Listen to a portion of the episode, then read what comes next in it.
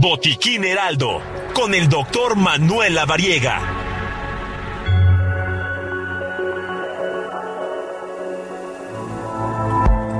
Bueno, a ver, ¿qué pasa con las chinches? Y dije chinches, ¿eh? Porque la UNAM, bueno, pues está de cabeza de repente, de un día a otro, ¡pum! Brotaron las chinches, pero para entender mejor qué es lo que pasa, tengo en la línea telefónica al doctor Manuel Lavariega, como siempre y como cada fin de semana, quien me da mucho gusto saludar. Tocayo, qué gusto. Mi querido amigo, el gusto es mío, es un honor estar aquí contigo y con todo el auditorio. Gracias. Oye, ¿cómo empezar a, a comprender el tema de las chinches? Y dije chinches.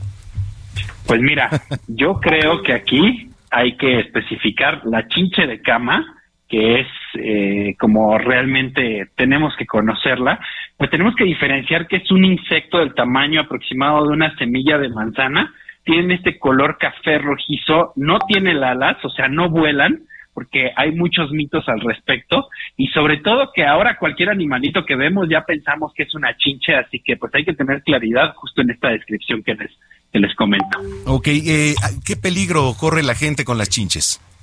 En realidad ninguno, Tocayo, porque las chinches, hay un mito al respecto que pueden transmitir enfermedades, pero ya se ha confirmado y sabemos que no se transmiten enfermedades por las chinches. Estos animalitos, estos insectos son hematófagos, perdón. Esto significa que se alimentan solo de la sangre durante todas las etapas de su vida principalmente de los humanos, y ahorita te voy a platicar por qué, pero también de otros mamíferos y aves. Incluso hay en algunos lugares, eh, sobre todo eh, con las aves de corral, como pueden ser los, eh, los, los pollos, como pueden ser las gallinas, y también en algunos otros animales, como las vacas, como los burros, los caballos, también pueden ser portadores de las chinches. Ok, ¿hay que tener alguna precaución? ¿qué, ¿Qué pasa si tenemos chinches? Es una plaga, es bien difícil eliminarlas.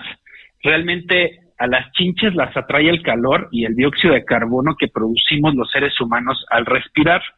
¿Cómo afectan? Pues bueno, las chinches al alimentarse dejan una picadura que puede provocar comezón, pero como les decía, no transmiten enfermedades.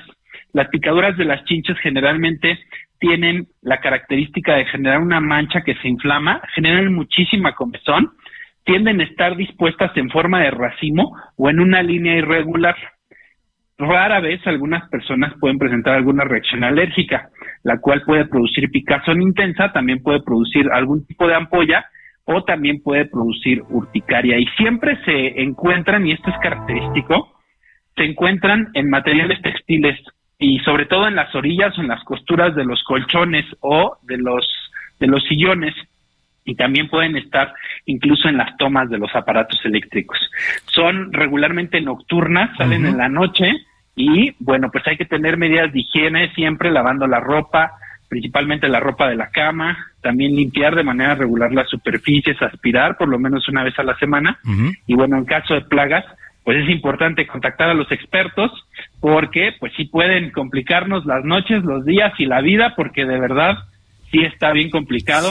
Hay por ahí algunos casos en donde incluso se tiene que tirar el colchón a la basura porque no hay manera de exterminarlas y se reproducen rapidísimo. Oye, a reserva de escucharnos mañana, ¿dónde te puede seguir la gente para que si tiene dudas te consulte?